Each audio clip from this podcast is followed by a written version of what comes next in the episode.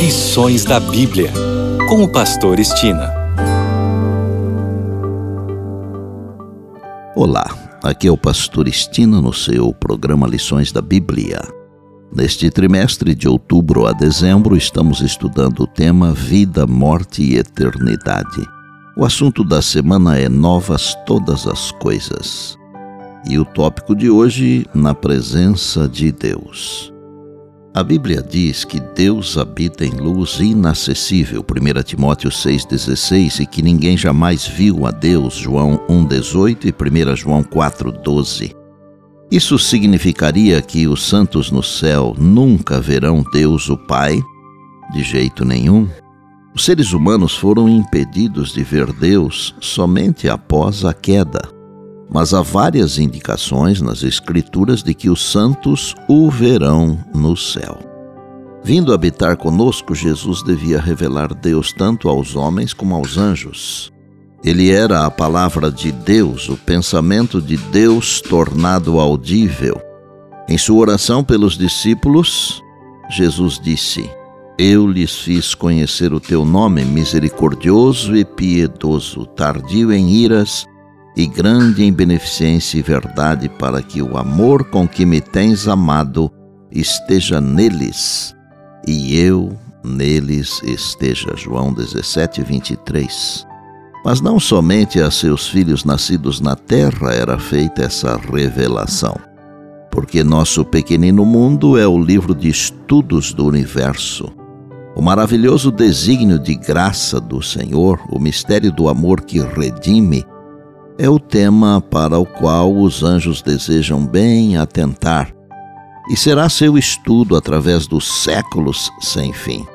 Mas os seres remidos e os não caídos encontrarão na cruz de Cristo sua ciência e seu cântico. Ver-se-á que a glória que resplandece na face de Jesus Cristo é a glória do abnegado amor à luz do Calvário se patenteará que a lei do amor que renuncia é a lei da vida para a terra e o céu. Que o amor que não busca seus interesses, conforme 1 Coríntios 13, verso 5, tem sua fonte no coração de Deus e que no manso e humilde Jesus se manifesta o caráter daquele que habita na luz inacessível ao homem. No princípio, Deus se manifestava em todas as obras da criação. Foi Cristo que estendeu os céus e lançou os fundamentos da terra. Foi Sua mão que suspendeu os mundos no espaço e deu forma às flores do campo. Ele converteu o mar em terra firme, Salmo 66, verso 6. Seu é o mar, pois ele o fez, Salmo 95, verso 5.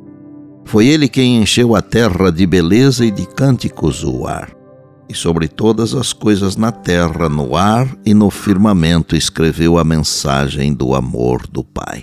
Que privilégio poder adorar a Deus em seu santuário. Maior privilégio ainda será poder ver a face de Deus. Concluo o tópico de hoje com as palavras de Ellen G. White no livro O Grande Conflito, páginas 677 e 678. O povo de Deus tem o privilégio de manter comunhão direta com o Pai e o Filho. Agora vemos como em espelho obscuramente, 1 Coríntios 13, 12. Contemplamos a imagem de Deus refletida como que em espelho nas obras da natureza e em sua maneira de lidar com os seres humanos. Mas então o veremos face a face sem nada que atrapalhe nossa visão. Estaremos em Sua presença e contemplaremos a glória do seu rosto. Ali, os remidos conhecerão como são conhecidos. E lembre-se das palavras de Jesus: passará o céu e a terra, porém as minhas palavras não passarão. Eis que venho sem demora.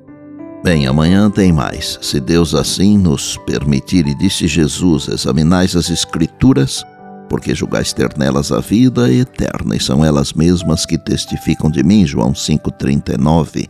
Eu sou o Pastor Estina e este é o seu programa Lições da Bíblia, diariamente com você, pela graça e misericórdia de Deus.